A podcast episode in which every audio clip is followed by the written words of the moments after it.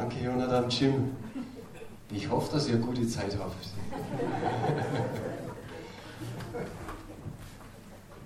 Von meiner Stelle auch einfach mal noch einen schönen guten Morgen, wenn es auch, so wie ich es vorhin im Gebet erwähnt habe, heute nur einmal regnet. Ich denke, einer hat noch einen, oder ist noch einen Applaus wert. Und das ist der Benedikt, der da vorher das Brot mit seiner Mama ausgeteilt hat. Der macht heute das erste Mal den Beamer.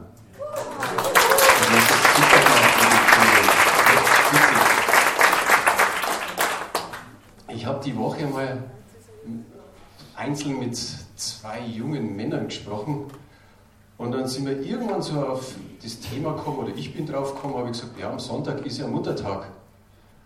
Dann haben beide unabhängig voneinander gesagt, oh. Ich weiß gar nicht genau, hinter, wusste ich nicht hinterher, ob das gut war, das oder, oder ob sie erschrocken waren oder ob sie sagen, oh je, schon wieder dieser Tag. Also das haben oft unsere Kinder gesagt, mei, schon wieder Muttertag. Und immer muss man Muttertag, so ungefähr die Mutter am Muttertag feiern. Naja, sie sind vielleicht die anderen 364 Tage auch nicht irgendwie aktiv geworden, um da die Mutter mal zu feiern. So, der Reinhard hat, vielleicht erinnert ihr euch, an Ostern gesagt, naja, man muss ja nicht explizit genau an diesen Tag äh, das so besonders hervorheben. Eigentlich alle Tage, hat er gemeint, und so macht es mein Vater immer. Der sagt, meine Mutter hat Muttertag an dem Tag, wo sie mich auf die Welt gebracht hat. Da ist nicht der Muttertag im Mai, sondern am 14. Februar. Und da geht er immer zu ihr hin und schenkt ihr Blümchen oder was anderes. Und ich denke mir, keine schlechte Idee. Und meine Frau hat dann gleich drauf gesagt, das ist nachahmungswürdig. Das hat sie mir gesagt. Ja, so. und, und, in fünf Tagen hat unsere älteste Tochter Geburtstag, also sozusagen wird meine Frau dann 35 Jahre Mutter. Und da muss ich mir was einfallen lassen, habe ich mir schon gedacht. So. Gut, ich habe nicht speziell für diesen Muttertag eine Muttertagspredigt. Ich denke, die wenigsten erwarten das irgendwie so. Aber ich denke mal, ich habe ein Thema, da wo sich alle Mütter irgendwie drin finden können. Das Thema können wir ruhig mal so auf der Folie an die Wand schmeißen. Das heißt Angst und Sorge. Ich glaube, oder da gebt ihr mir sicherlich recht, dass Angst und Sorge doch ein Teil unseres Lebens einnimmt. Vielleicht sogar bei manchen einen großen Teil des Lebens einnimmt. Und ich denke mal, man muss nicht unbedingt Mutter sein, dass man Angst und Sorge hat. Aber gerade die Mütter haben doch nochmal so, sage ich mal, eine gewisse Last auf den Schultern. Ob da jetzt ein Kind da ist, zwei oder drei Kinder, man trägt schon nochmal ein ganz schönes Päckchen mit sich rum, weil man immer wieder sich sorgt wegen den Kindern und sich auch Ängste macht, die vielleicht manchmal gar nicht so, so groß sein sollten. Aber ich denke mal, das ist was, wo, wo eine Mutter vielleicht noch mehr als wie wir Männer als Väter leiden. Wir Männer können manches besser abschütteln, aber die Mütter haben halt doch nochmal eine ganz andere Beziehung zu ihren Kindern. Jetzt möchte ich einfach da mal so fragen, wer ist Mutter? Leibliche Mutter. Einfach mal, Schari auch. Macht wieder Späßchen. Also vielleicht einfach mal die linke Hand hoch, richtig gut sichtbar oben lassen. Wer ist Großmutter? Dann die rechte Hand hoch. Also, und wer ist Urgroßmutter? Jetzt haben wir natürlich ein Problem, weil wir keine drei Hände haben. Aber vielleicht stehen die Urgroßmütter einfach einmal auf. Urgro wer ist Urgroßmutter? Eins, zwei, drei.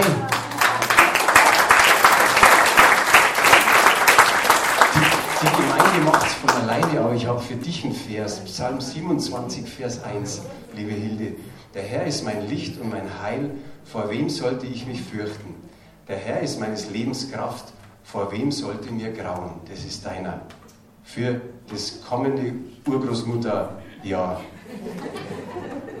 Carla, für dich habe ich, wenn ich mitten in der Angst wandle, so erquickst du mich. Psalm 138, Vers 7. Auch für dein Urgroßmutter, ja. Und dann müssen wir zu Karin noch. Karin, heile du mich, Herr, so werde ich heil. Hilf du mir, so ist mir geholfen, denn du bist mein Ruhm.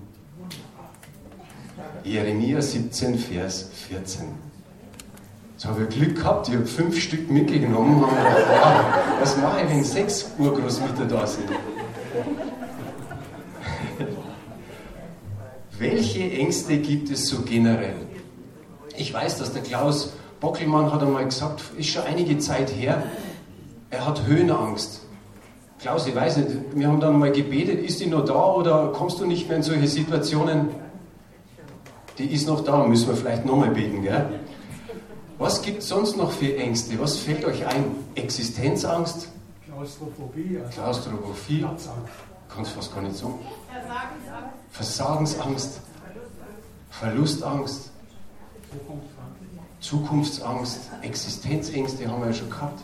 Vielleicht hat jemand Angst einfach vor Tieren, Spinnen oder so. Vielleicht hat jemand Angst, wenn es dunkel wird. Ich weiß nicht, wie, wie ihr euch fühlt. Du gehst zum Beispiel in einen großen Raum rein, hinter dir hörst du, wie die Tür zufällt, es ist hell in dem Raum und auf einmal fällt das Licht aus und es ist stockfinster.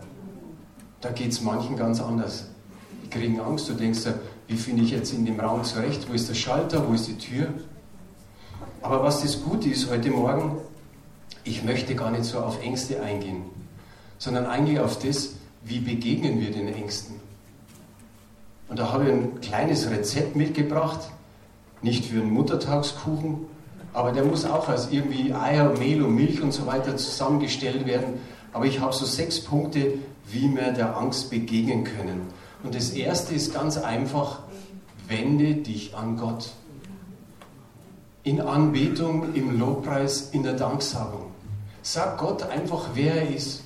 Vielleicht wirst du in der Früh schon wach und da schleicht sich die Angst schon so halb ins Bett rein und du kannst einfach nur sagen, danke Herr für dies, danke für jenes. Wenn du dem Herrn sagst, wer er ist für dich, denk nicht daran, dass er sagen könnte, ich weiß schon, wer ich bin, sondern er hört es gern von dir. Sag einfach mal gleich am Anfang Danke. Du liegst noch im Bett und sagst Danke für den Schlaf. Ich habe mich oft erwischt, dass ich gesagt habe, naja, so gut war er ja gar nicht, der Schlaf. Aber nachdem ich ja neben mir auch noch jemand liegen habe, habe meine Frau oft in der Früh gesagt, also so wie du durchgezogen hast, geatmet hast, hast du gut geschlafen. Und manchmal ist es eben so, dass man sagt, okay, man kriegt mit, man ist ein paar Mal wach, aber man hat doch im Großen und Ganzen gut geschlafen. Sei dankbar für den Schlaf, sei dankbar für Matratze, für die Decke, für das Kissen, für die Bettwäsche, für den Vorhang, für, die, für dein Schlafzimmer, für, die, für das Fenster, dass Frischluft reinkommt. Da gibt es so viel. Du wanderst ins Bad und sagst, danke, dass ich duschen kann. Danke, dass ich aufs Klo gehen kann. Und das nur mit Trinkwasser. Und dass ich mir meinen Kaffee machen kann. Also nicht vom WC her, aber durchs Trinkwasser eben. Aber Du, du schmierst dir dein Brot und, und denkst einfach mal dran, dass wir, glaube ich, über 3000 Brotsorten haben. Ich kann es mir fast nicht vorstellen, ich habe es irgendwo gelesen. 3000 Brotsorten. Da brauchst summa summarum fast schon 10 Jahre, dass du jetzt Brot einmal essen kannst. Mensch, ist es gut. Und sei einfach dankbar dafür. Ich sage dann immer, und Herr, ich bin dankbar, dass ich in München lebe. Ich habe gerade mit dem Steve äh, von der CBG gesprochen, der lange jetzt in, äh, auf den Philippinen war. Es ist, es ist ein himmelweiter Unterschied. Du bist in München, ich sage immer, ich bin echter Münchner, ich bin 60 geboren, jetzt dann fast genau sechs Jahrzehnte in München. Ich liebe diese Stadt, ich möchte gar nicht mehr weg. Weiß nicht, ob ich irgendwann mal weg muss. Am liebsten nach oben dann halt, aber nicht irgendwo anders hin. Und ich liebe diese Stadt und ich kann sagen, sie ist sicher bis jetzt.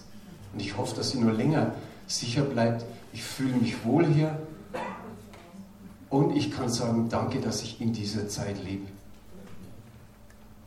Wer, Krieg, wer im Krieg geboren ist, hat vielleicht anderes zu erzählen. Aber das sind vielleicht die besten 60 Jahre, die man so leben kann. Vielleicht hätte fünf Jahre oder zehn Jahre früher auf die Welt kommen können, wäre jetzt schon in Rente, das war das Einzige, wo ich sage, ja, aber dann wäre er schon älter. Und das andere ist einfach immer wieder sagen, Gott, danke. Der zweite Punkt ist auf den Heiligen Geist hören. Da haben wir als erstes zwei Bibelstellen, die haben wir auch auf Folie. Das ist Johannes 8, Vers 44, da geht es zuerst mit dem Teufel los. Der Teufel ist ein Mörder von Anfang an und steht nicht in der Wahrheit, denn die Wahrheit ist nicht in ihm. Wenn er die Lüge redet, so redet er aus dem eigenen, denn er ist ein Lügner und Vater der Lüge. Was flößt dir der Teufel ein? Du schaffst es nicht, du kannst es nicht, du hast es noch nie richtig gemacht, du bist immer der gleiche, du bist zu langsam, du bist zu naiv, du bist einfach in Anführungsstrichen dumm. Und manche verzagen dabei, manche geben dem einfach ihr Gehör. Aber da steht das andere, was in Johannes 16, Vers 13 steht. Wenn aber jener kommt, der Geist der Wahrheit, wird er euch in aller Wahrheit leiten. Denn er wird nicht aus sich selber reden, sondern was er hören wird. Das wird er reden und was zukünftig ist, wird er euch verkündigen. Was wird der Heilige Geist reden? Das, was er hören wird. Und er wird dir Gutes zusprechen. Er wird sicherlich, er dich gut und er wird sagen, bist jetzt wieder ein bisschen ängstlich? Bist wieder ein bisschen verzagt? Bist wieder ein bisschen furchtsam? Aber ich sage dir die Wahrheit. Genau dich brauche ich. Du bist genau diejenige, die ich brauche für die Arbeit oder für die Aufgabe. Du bist optimal. Ich habe mir dich herausgesucht. So begegnet dir der Heilige Geist und nicht wie der Teufel sagt. Ein Denkanstoß. Unsere Herausforderung liegt darin, nicht die Lügen zu glauben, die in Zeiten der Angst wie aus dem Nichts auftauchen. Wie oft passiert es? Auf einmal ist irgendwas da. Um zu überwinden, müssen wir uns dafür entscheiden, die Zusicherungen, die er uns zugesprochen hat, zu vertrauen. Er wird sie erfüllen. In den Psalmen, ich glaube Psalm 37, Vers 5 ist, befiehl dem Herrn deine Wege, er wird es wohl machen. Er wird es wohl machen. Der Feind will immer das andere. Und so können wir nahtlos in den nächsten Punkt übergehen, das sind Bibelstellen. Ich habe mir in der Vorbereitung zwei Bibelstellen ausgesucht, was so gegen die Angst ist. Und auf einmal ist so jetzt gestern nochmal ein anderer Vers dahergekommen. Das ist äh, Josua 1, Vers 9. Der Vers hat mich echt die letzten 20 Jahre begleitet.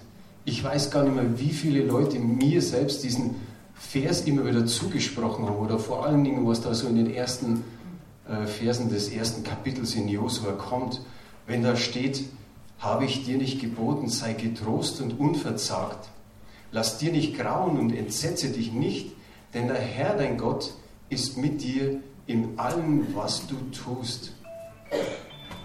Liebe Hilde, was hast du gekriegt? Du hast genau den Psalm 27, Vers 1 gekriegt, was heißt, lass dir nicht grauen. Und da steht es genauso. Lass dir nicht grauen und entsetze dich nicht. Es wäre so schön, wenn nur das Hintere passiert, denn der Herr, dein Gott, ist mit dir in allem, was du tun wirst. Das klingt so nett und schön, aber davor sagt Gott schon, habe ich dir nicht gesagt, dass du getrost und unverzagt sein sollst und dass du nicht dir grauen lässt und dir nicht entsetzen lässt.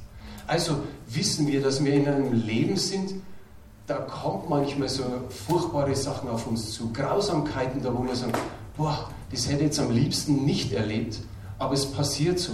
Wie oft lesen wir im Neuen Testament von Entsetzen. Die waren entsetzt, als Jesus den Lazarus auferweckt hat. Die waren völlig baff. Die haben gesagt, was ist jetzt passiert?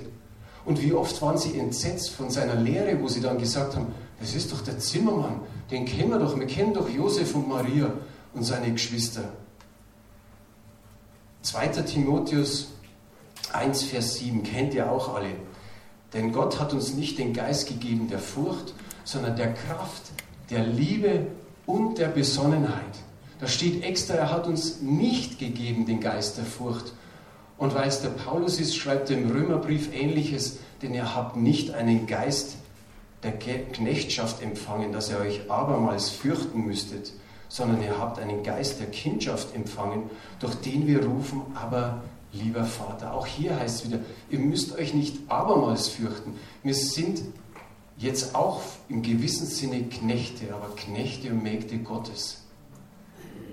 Letzte Woche hat die Annemarie gesagt, was sind wir denn alles in Gott? Dann haben wir gesagt, ja, Söhne, Töchter, Heilige, Gerechte, Priester und so weiter.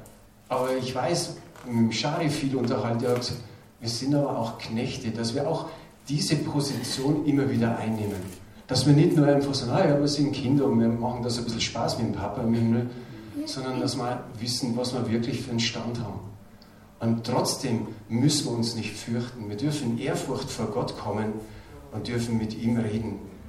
Wie wunderbar ist es, dass wir dann einfach das ausrufen dürfen. Aber, lieber Vater, wir müssen uns nicht mehr fürchten. Angst ist nicht von Gott. Angst lähmt, macht uns unfähig, auf Gottes Verheißungen zu schauen. Vierter Punkt, nicht auf die Angst konzentrieren. Wir haben da nur ein, ich sage mal, zumindest ein gutes Beispiel von Petrus und von Jesus. Wir wissen alle, okay, Jesus kommt auf dem Wasser daher, sie kriegen Angst, aber Petrus, immerhin wieder der Erste, er sagt, wenn du das bist, Jesus, dann lass mich zu dir hingehen. Und was macht er? Er geht hin. Er bewegt sich auf Jesus hin. Das ist der Einzige, wir, wir reden manchmal ein bisschen schlecht über ihn, aber das ist der Einzige, der auf dem Wasser gegangen ist. Der einzige Mensch, wahrscheinlich wird nie mehr einer auf dem Wasser gehen aber er ging auf dem Wasser. Und die anderen elf haben einfach bloß zugeschaut und haben sich gedacht, mal schauen, was da draus wird. Und vielleicht haben sie hinterher auch ein kleines bisschen gelästert und gesagt, selber schuld immer der Erste und jetzt hat er den Wind gesehen und die Wellen und jetzt ist er untergegangen. Aber Jesus hat geholfen. Keiner von den elf hat den Mumm gehabt. Und ich glaube, wir wären auch alle untergegangen. Wer weiß, wo wir rausgegangen wären. Aber wie schön ist es, dass er sich gesagt hat, wenn das Jesus ist, dann gehe auf ihn zu. Wichtig ist nur, nicht sich auf alle Ängste und alles, was um uns herum ist, zu konzentrieren. Das ist uns so ein gutes und ein leichtes und ein einfaches Beispiel. Fünfter Punkt, habe ich schon, denk an David. David hat immer wieder gesagt, Seele, vergiss nicht, was er dir Gutes getan hat, im Psalm 103. Und er musste praktisch sein Innerstes erinnern, was er alles schon Gutes empfangen hat. Ich sage einfach jetzt, denk an David. Du kannst dir eine andere Person aus der Bibel raussuchen. Einfach eine, wo du sagst, okay, das tut mir jetzt gut, da habe ich keine Angst mehr, wenn ich das lies. Und bei David lesen wir Psalm 18, Vers 7. Als mir es Angst war, rief ich den Herrn an und schrie zu meinem Gott. Da erhörte er meine Stimme von seinem Tempel und mein Schreien kam vor ihn zu seinen Ohren. Er wusste, dass Gott schon ziemlich alt, sage ich jetzt mal, ist. Dass er schon von Ewigkeit her ist. Aber er wusste, dass Gott nicht irgendwie schlecht hört, sondern er hat gerufen und er war sich sicher, dass sein Schreien zu seinen Ohren kommt und dass Gott es hören wird und dass er ihm daraus hilft. Das nächste überspringen wir jetzt einfach, Psalm 22, 12. Aber Psalm 107, Vers 6, da heißt es, die dann zum Herrn riefen in ihrer Not und er errettete sie aus ihren Ängsten. Wie oft passiert uns das? Wir haben irgendeine Not und wir machen es vielleicht doch nicht gleich, dass wir zum Herrn rufen, damit er uns befreit aus den Ängsten. Dieser Psalm 107 ist relativ lang und der bringt vier Beispiele. Dieser Vers taucht insgesamt viermal auf. Die dann riefen zum Herrn in ihrer Not und er, er rettete sie aus ihren Ängsten. Das erste ist Israel. Er sagt, sie sind irre gegangen in der Wüste, sie hatten Hunger und Durst, aber sie riefen zum Herrn und er, er rettete sie aus ihren Ängsten. Das nächste Beispiel ist, dass da jemand in, gefangen ist in Ketten und auch die riefen wieder und er hat sie wieder befreit. Die Nächsten haben gerufen, weil sie krank waren und befürchteten, dass sie sterben müssen. Wieder haben sie gerufen und wieder hat er sie aus den Ängsten errettet. Und das vierte Beispiel ist, dass welche in Seenot waren und gemeint haben, sie kommen um. Könnt ihr euch gerne daheim durchlesen, immer wieder ein anderes Beispiel, aber das listet der David auf und sagt, und immer wieder hat es geholfen und immer wieder ist es gut geworden. Und dann sagt er, kommt dann auch immer wieder vor, Danket dem Herrn. Danket ihm, danket ihm. Das haben wir allerdings schon als ersten Punkt.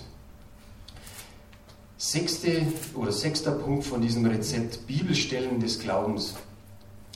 In Matthäus, kennt die Geschichte 9, ab Vers 21, da ist die blutflüssige Frau und sie sagt, dass sie, dass sie sprach bei sich selbst, wenn ich nur sein Gewand berühre, so werde ich gesund. Da wandte sich Jesus um und sah sie und sprach, sei getrost, meine Tochter, dein Glaube hat dir geholfen und die Frau wurde gesund zu derselben Stunde. Wie schön ist diese Geschichte. Aber das war eine Geschichte über zwölf Jahre. Und irgendwann, wir müssen uns das so vorstellen, die, die hätte gar nicht hinkommen können. Aber irgendwie hat sie sich doch irgendwie durchgewuselt und kam dann letztendlich auf einmal irgendwie so an das kleine Stück weit hin. Was ist da in ihrem Kopf, in ihrem Herzen vorgegangen? Wenn ich das nur irgendwie schaffe, diese Hoffnung, dieser Glaube zum, zum heißt Bibelstellen des Glaubens, zwölf Jahre mit dieser Krankheit und dann so, sagen wir so eine Kleinigkeit und, und dann soll sie gesund werden. Und sie ist gesund worden, weil Jesus gesagt hat, dein Glaube hat dir geholfen. Er hat ihr praktisch, oder der Herr hat ihr eine Belohnung gegeben. So Glaube an solche Sachen, dass manchmal Dinge passieren, aber man sagt, wie hat Gott das gemacht? So wie ich dieses Fläschchen da von das Öl von dieser Bibel aus Amerika, die angeblich seit zwei Jahren Öl gibt. Und da einer ist, der, der durch ganz Amerika reist zu den Gemeinden und stellt die Bibel mehr oder weniger aus. Wir sind da eben kurz vor Abflug aus Amerika, sind wir da noch hingekommen, haben ein paar Fläschchen mitgenommen. Und wenn du sagst, salb mich nochmal, dann trinken wir vielleicht unten gerade einen Kaffee miteinander, dann salbe ich dich gerne. Wenn du sagst, ich glaube, dass mir das hilft, dass Gott jetzt einfach irgendwas macht aus dieser Salbung, preist den Herrn. So hat uns Gott das einfach gegeben. Die nächste Bibelstelle ist Matthäus 17 ab Vers 20. Er aber sprach zu ihnen, wegen eures Kleinglaubens, denn wahrlich, ich sage euch, wenn ihr Glauben habt wie ein Senfkorn, so könnt ihr zu diesem Berge sagen, heb dich dorthin, so wird er sich heben und euch wird nichts unmöglich sein. Sag mal kurz deinem Nachbarn, dir wird nichts unmöglich sein. Und glaub es auch. Glaub es. es da, da steckt ganz gewaltig was drin.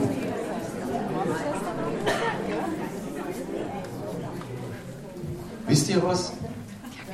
Glaube es, glaube es, es wird nichts unmöglich sein. Ihr wisst, dass ich ein Fußballfan bin. Und leider ist ja Bayern schon zum Europacup ausgeschieden, aber ich habe es trotzdem sagt man nicht Halleluja drauf. Also ein 61er, da sagt Halleluja. Äh, die letzten vier Mannschaften, Clubmannschaften in Europa waren jetzt unter sich, also spielten gegeneinander. Und da gab es die, die Begegnung Barcelona gegen Liverpool. Der spanische Vertreter und der englische Vertreter. Und das erste Spiel geht 3 zu 0 für Barcelona aus. Und Barcelona ist echt eine starke Mannschaft, haben den weltbesten Fußballer drin und so weiter. Und die anderen können auch Fußball spielen, die restlichen. Auf alle Fälle, sie gewinnen 3 zu 0 und sie sind jetzt nicht so eine Gurkenmannschaft, die dann sagt, aus, auswärts verlieren wir alle Spiele, sondern sie sind schon öfter Champions League-Sieger geworden. Und sie gehen mit einem 3 zu 0 Vorsprung nach Liverpool. Und was noch ein kleines Handicap für Liverpool war, die besten zwei Stürmer sitzen auf der Tribüne, sind verletzt und können gar nicht mitspielen. Firmino, ein, ein Brasilianer, und Salah, ein Ägypter, ein Muslime. Und was hat er auf seinem T-Shirt stehen, da droben auf der Tribüne? Gib nicht auf. Gebt niemals auf. Und um es kurz zu machen, die Liverpooler führen 1 zu 0 in der Halbzeit. Naja, ist noch nicht viel los gewesen. Die, äh, die, die Spanier haben natürlich ein paar gute Chancen gehabt. Kurz nach der Halbzeit, bam, bam, 2-0, 3-0. Und eine Viertelstunde Verschluss tatsächlich das 4 zu 0. Und es geht 4 zu 0 aus und Liverpool ist weiter. Das ist eine richtige Überraschung. Und von dem her einfach zu sagen, da, da sitzt ein Muslim auf der, auf der Tribüne und sagt, geht nicht auf. Wie viel ist es für uns wertvoll als Christen, uns das immer wieder zuzusagen? Gib nicht auf. Jetzt hast du vorher zu deinem Nachbarn gesagt, nichts ist unmöglich. sagt zu ihm, gib nicht auf. Gib nicht auf. Ich weiß nicht, in welcher Situation du steckst. Gib nicht auf. Manche haben so richtig harte Sachen zu erleben. Manche erleben Dinge, da wo man sagt, oh, das möchte ich nicht erleben. Und da ist es gut, wenn jemand zu dir sagt, gib nicht auf, lass nicht los, nichts ist unmöglich richten wir noch kurz einen Blick auf die Sorgen. Ängste haben wir jetzt durch. Bei den Sorgen entdecken wir doch eigentlich so ziemlich immer das Gleiche, dass 80 bis 90 Prozent gar nicht eintreten. Wir machen uns Sorgen über gewisse Dinge und es passiert auf einmal gar nicht. Ich habe schon so viele Leute gehört, die gesagt haben, oh, jetzt wenn der Sommer wieder kommt und er ist so heiß und, und das tut mir gar nicht gut und, und oh, und dann haben wir einen so verregneten Sommer gehabt. Das, das ist so, so ein kleines Beispiel. Aber bei Sorgen heißt es, dass sie sich um mögliche Gefahren kreisen. Das geht irgendwie so im Kopf, da ist so ein Karussell. Und dann fragst du dich, was wäre, wenn? Und dann eben die daraus resultierten Katastrophenfantasien. Was ist, wenn mich der Chef rauswirft? Und drei Jahre später bist du immer noch dabei. Und hast dir Sorgen über Sorgen gemacht. Was ist, wenn die Rente nicht reicht? Und du merkst auch nach Jahren, hey, sie hat immer noch gereicht. Also ich habe jetzt noch nicht gesehen, dass einer einfach so auf der Straße gelandet ist. Kann passieren, aber macht man sich so lange Sorgen, ob das wirklich reicht und vielleicht erreicht man die Rente gar nicht. Ja, kann passieren, oder? Oder vielleicht der Tod des Ehepartners. Ich stelle mir das echt schlimm vor. Und dann, dann, dann sagt man sich irgendwann einmal so, bin ich dann noch lebensfähig? Und vielleicht stirbst du als erstes. Vielleicht lebst du dann noch ewige Zeiten miteinander und denkst, jetzt haben wir schon vor 20 Jahren Sorgen gemacht, wenn mein Partner stirbt und wir leben immer noch miteinander. Aber so ist es. Haben wir uns beim Sorgenmachen schon mal gefragt, also das eine schon, was wäre wenn? Aber haben wir uns schon mal gefragt, was wäre, wenn Gott eingreift? Weil wir ja im Gebet das Gott hinlegen. Darum gibt es ja diese schöne Bibelstelle, die kennen wir auch alle. 1. Petrus 5, Vers 7. Alle Sorgen werft auf ihn, denn er sorgt für euch. Ich mache es wieder neu, ganz bewusst. Tu das einfach. Vielleicht hast du in der Früh Zeit und stellst dir an dein Fenster und tust so, als wenn du irgendwas zum Fenster runterschmeißt. Dabei schmeißt du seinen Herrn irgendwie hoch in den Himmel. Der fängt gut. Der fängt gut, der nimmt es. Das ist nicht einfach bloß so ein Spaß, dass er sagt, äh, hab nicht gefangen oder so, fällt wieder runter. Nein, einfach, es steht dort alle, nicht nur ein paar Sorgen. Wisst ihr, was die Welt macht mit ihren Sorgen? Habt ihr da eine Idee, der Gott nicht kennt? Versicherung. Versicherung, ja, ja, ist nicht schlecht. Ertränken mit Alkohol ist, ist auch, Jonathan Jim, in sich hineinfressen. Hat jemand schon was gehört? Ich, ich habe einfach im Internet Sorgen eingegeben und dann, weißt du, was da kommt? Sorgenfresser nähen. Schaut aber die an.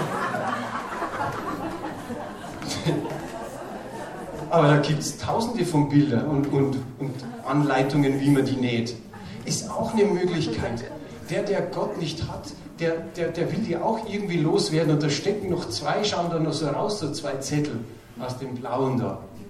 Die wollen die auch wegwerfen. Wir dürfen sie auf den Herrn werfen und die schmeißen sie zum Teil da irgendein so Sorgenfresser rein. Ist, ist nicht schlecht.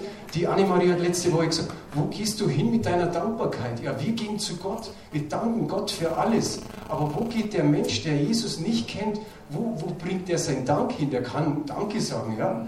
Aber wo landet letztlich das Danke? Es hat mit Stolz zu tun, wenn wir die Sorgen nicht auf Gott werfen. Davor steht vor dem Vers, demütigt euch unter die mächtige Hand Gottes. Und es ist stolz, wenn wir sagen, naja, da brauche ich Gott nicht belästigen mit dem, ich werfe die Sorgen nicht auf ihn, ich schaffe schon selber. Irgendwie kriege ich schon hin. In Philippa 4, Vers 6 und 7, das sind die letzten beiden Verse, haben wir auch auf Folie. Da heißt es, sorgt euch um nichts, sondern in allen Dingen lasst eure Bitten in Gebet und in Flehen mit Danksagung vor Gott kund werden. Und der Friede Gottes, der höher ist als alle Vernunft, wird eure Herzen und Sinne in Christus Jesus bewahren. Da steht was von Danksagung, das haben wir schon als Punkt 1 gehabt. Aber das andere ist doch, klingt doch super, oder? Wenn wir das so durchlesen, ist doch Hammer. Aber was hilft es uns, wenn wir jetzt sagen, das klingt gut? Ein Rezept. Ich kriege meine Frau mit, die, die probiert immer neue Kuchen aus. Und er sagt, das probiere ich jetzt einfach mal. Und da kann man nicht sagen, okay, das klingt gut. Klingen tut vielleicht alles gut.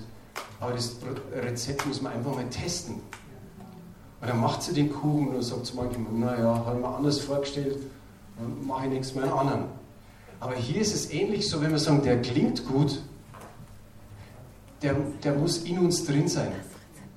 Kennt ihr das? Viele haben ja so einen, so einen Stick, so einen Selfie-Stick, wo sich die jungen Leute selber fotografieren, vielleicht auch noch manche ältere.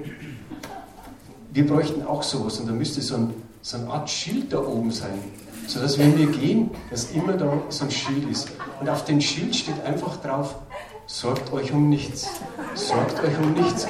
Egal wo du hingehst, ist dieses Schild vor dir. Du siehst schon noch alles, was vor dir abläuft und neben dir und hinter dir, aber du liest immer, dass du das ja nicht vergisst, sorgt euch um nichts.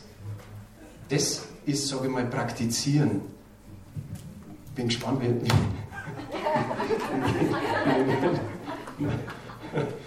hätte schon fast gesagt, wie, wie nächste Woche vielleicht der ein oder andere reinkommt. Aber das nenne ich praktizieren. Die Bibel sagt, die Sorgen der Welt und dieser irdische Reichtum oder wie heißt trügerische Reichtum ersticken das Wort. Und genau das ist es, dass wir immer zwar das Wort wissen, aber oft ersticken die Sorgen das Wort Gottes. Und das soll nicht sein. Manche schauen sich irgendeinen Mist im Radio, äh, im Radio nicht, im Fernsehen oder im Internet an oder hören sich im Radio was an. Aber das ist manchmal besser so, man schaltet aus und man schaut wieder rein, was aktuell im Wort Gottes drin steht. Ich habe mir so zum Schluss jetzt hingeschrieben, in Sorge und Angst zu verharren ist Sünde. Warum? Weil wir damit Gott nicht vertrauen, dass er das einfach macht. So ganz am Schluss, wir waren ja jetzt in den USA und äh, in einer Lobpreiszeit hat dann einer gesungen, ich habe den Text nicht alles verstanden, aber eins war auf alle Fälle da. You have a way. Du hast einen Weg. Das, das hat sich so eingegraben in mir in, in dieser Zeit. Ich habe gar nichts anderes mehr gehört in, in, bei dem Lied. Und ich dachte, boah, ist das gut. Er hat einen Weg. Gott hat einen Weg. Sag das nochmal zu dem Nachbarn.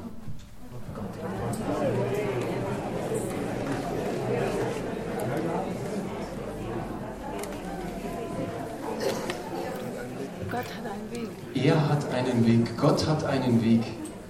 Lass dir das einfach gesagt sein für die, für die nahe Zukunft, dass du, egal ob du noch im Bett liegst oder schon unterwegs bist, dass du immer wieder sagst, egal wie es jetzt um mich steht, ich schaue auf Jesus, Gott hat einen Weg. Er hat einen Weg. Er hat vielleicht schon was, wo ich mir denke, ich weiß gar nicht, wie ich da durchkomme durch die ganze Situation. Aber ich denke in einem Lied, und es ist auch in oh, Jesaja, ist es, glaube ich, dass er statt Angst und Sorge Lobgesang gibt. Und das ist das Wichtigste. Und wenn ihr wollt, geben wir jetzt miteinander dem Herrn einen Applaus, oder?